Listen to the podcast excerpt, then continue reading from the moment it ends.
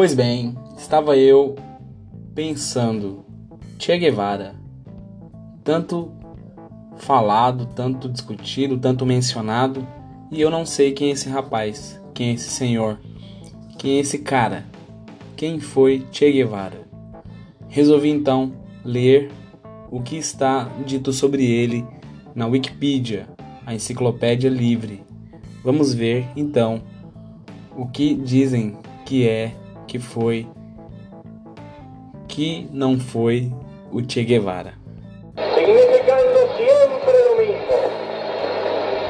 La imagen de lo que se puede conseguir mediante la lucha revolucionaria. Ernesto Rafael Guevara de la Serna, mais conhecido como Che Guevara. Nascido em Rosário, dia 14 de junho de 1928, em La Rigueira, e faleceu, né, dia 9 de outubro de 1967 na Bolívia. Ele era argentino. Foi um revolucionário marxista, médico, autor, guerrilheiro, diplomata e teórico militar argentino. Uma figura importante na Revolução Cubana né? Teve a Revolução Cubana e ele foi uma pessoa importante na Revolução Cubana. Seu rosto estilizado tornou-se um símbolo contracultural de rebeldia e insígnia global na cultura popular. La, edad adulta, porque mueren famélicos de niños. Toda esa gente contribuye a la grandeza económica de Estados Unidos, que los explota en alguna forma. Así sucede en el África y sucedió en el Asia también. El marxismo rompe todo eso.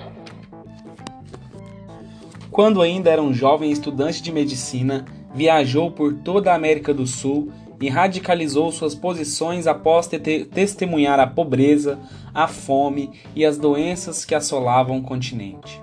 Seu crescente desejo de ajudar e derrubar o que ele viu como resultado da exploração capitalista da América Latina levou ao seu desenvolvimento, ao seu envolvimento nas reformas sociais da Guatemala, governada pelo presidente Jacobo Arbenz. Ele represenciou o golpe de Estado contra Arbenz, apoiado entre outros pela CIA e pela United Fruit Company, que solidificou a ideologia política de Guevara. Mais tarde, na cidade do México, conheceu Raul e Fidel Castro. Juntou-se ao movimento 26 de julho e partiu para Cuba a bordo do iate Granma, com a intenção de derrubar o ditador cubano Fulgêncio Batista, apoiado pelos Estados Unidos.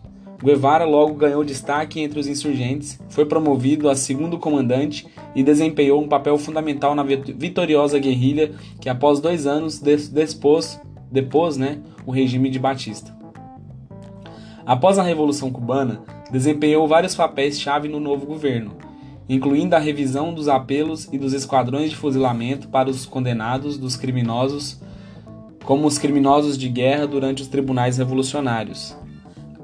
A instituição de reforma agrária como ministro das Indústrias, a liderança exercida em uma campanha de alfabetização nacional bem-sucedida Serviu tanto como presidente do Banco Nacional e diretor de instrução das Forças Armadas de Cuba e atravessou o globo como um diplomata em nome do socialismo cubano. A Revolução Cubana desempenhou vários papéis-chave no novo governo, incluindo a revisão dos apelos e dos esquadrões de fuzilamento para condenados como criminosos de guerra durante os tribunais revolucionários a instituição da reforma agrária como ministro das Indústrias, a liderança exercida em uma campanha de alfabetização nacional bem-sucedida, serviu tanto como presidente do Banco Nacional e diretor de instrução das Forças Armadas de Cuba, e atravessou o globo como diplomata em nome do socialismo cubano. Tais posições também lhe permitiram desempenhar um papel central no treinamento das forças da milícia que repeliu a invasão da Baía dos Porcos e levando mísseis balísticos soviéticos com armas nucleares para Cuba, o que precipitou a crise dos mísseis de 1962. Além disso, foi um prolífico escritor e diarista, compondo um manual seminal sobre guerrilhas, junto com um livro de memórias best-seller sobre a sua jornada de motocicleta pelo continente sul-americano. Suas experiências e estudos sobre marxismo-leninismo levaram-no a afirmar que o subdesenvolvimento e dependência do terceiro mundo eram resultados intrínsecos do imperialismo, do neocolonialismo e do capitalismo monopolista, que só poderiam ser solucionados pelo internacionalismo proletário e a Revolução Mundial.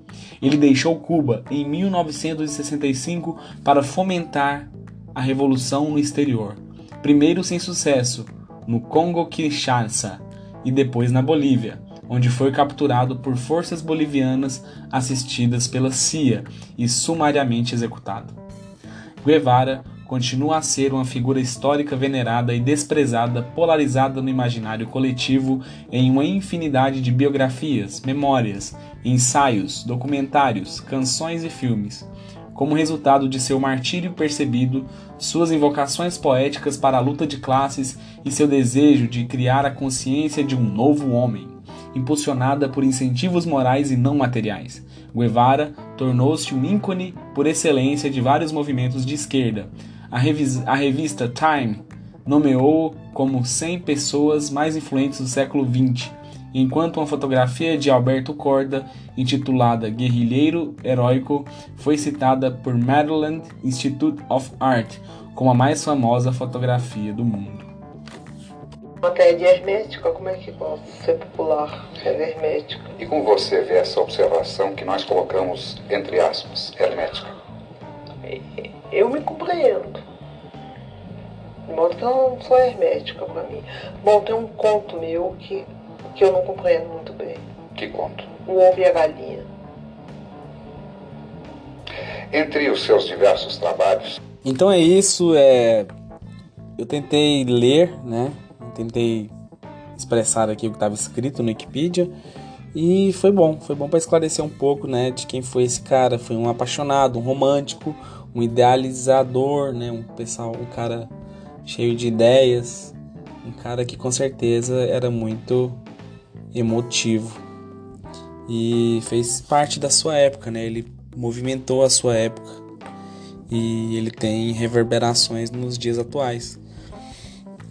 E é isso, cara. Eu acho que as ideias que temos e repercutem e podem ser compartilhadas, elas de algum modo elas vão ser ecoadas, porque a, gente pode falar as coisas e pensar que ninguém tá dando bola, mas alguém vai dar moral, alguém vai entender o que você quis dizer.